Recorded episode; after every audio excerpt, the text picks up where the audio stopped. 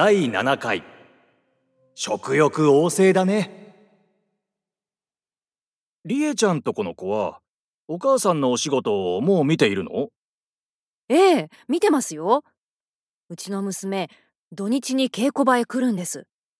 なんだか興味あるみたいで。ああいいね私がなぜ家を留守にするのか、その理由を知っておいた方が、私がどこで何をやっているのかわからないまま待っているよりはいいと思って。昨日のあの場所で、今日も蜷川さんに怒られているのかなって分かっておいてもらえる。本当に怒られるんだ怒られますよ。今回の芝居は特に。もう千本ノックを受けました。へえ娘はその姿を見ています。でも、カーテンコールで私がたくさんの人に拍手をされてるのも見ている。彼女がどこまで理解してるかはわからないけれど、この両方を見せておくことが大事だと思って。うんそうだね辛い時間を乗り越えて、みんなが喜んでくれる場所に立っている。それを見せるという教育。私なりの、私ができる教育です。は あどんな風に育ってほしい？うーん。頭良くなれとか、お勉強とか、そういうことはそんなに。わからないよねその時が来ないとそうですね。うん。やっぱり本人に任せます。お母さんの影響を受けそうだなうーん。どうなんでしょうね。一人で考える時間をちゃんと持つ人になると思うよああ。教科書を渡されないで勉強してきたこのお母さんを見ているわけだから。そうですね。真面目な女の子って割と何かが自分に足りないと思うとすぐ英会話教室に行っちゃったりするんです。そうなんですか？カルチャーセンター的なところで資格を取ろうとしたり。それ自体はもちろんいいことなんだけど教えてくれる場所へすぐに行っちゃうとさっき話した一人で考える時間に触れないまんまになっちゃうじゃないですかなるほど。教えてもらいすぎると自分のことにならないんですよ芯ができないそのお芝居の稽古場でねりえちゃんが千本ノック受けてる時って誰も教えてはくれないですよねきっと教えてくれませんよ。全然わかんないです。でももう一回やりますって。いいなあそれを何度も何度も繰り返して、ふと気づくのは自分でしかないわけです。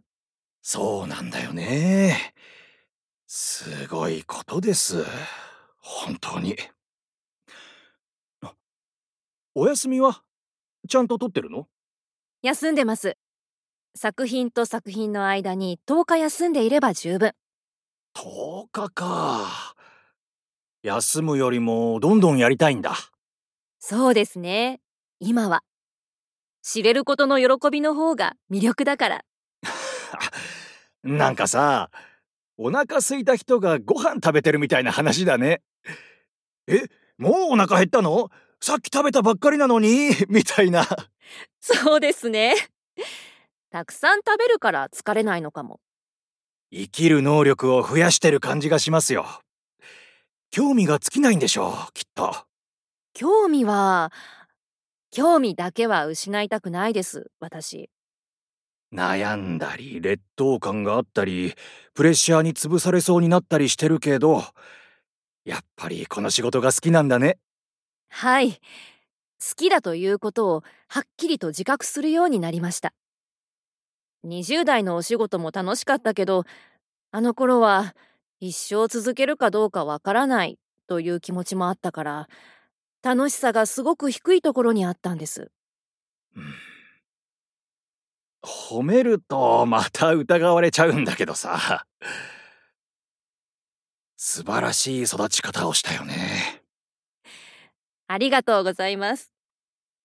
若い時のりえちゃんと今のりえちゃんが目の前にいるとしますで例えば無人島にどっちかのりえちゃんとしか一緒に行けないとしたら僕は絶対に今のりえちゃんを選ぶそれはもうはっきりとそうですね。よかった、それ。無人島で喋ることもなくなってさ、もうネタもないわねとか言いながらあくびをしても、そのあくびが面白いんだきっと。面白さをもっと蓄えていくために、10年、20年と頑張ります。いやー、ガツガツしているわけじゃないんだけど、食欲旺盛だね。今日はありがとうございました。ありがとうございました。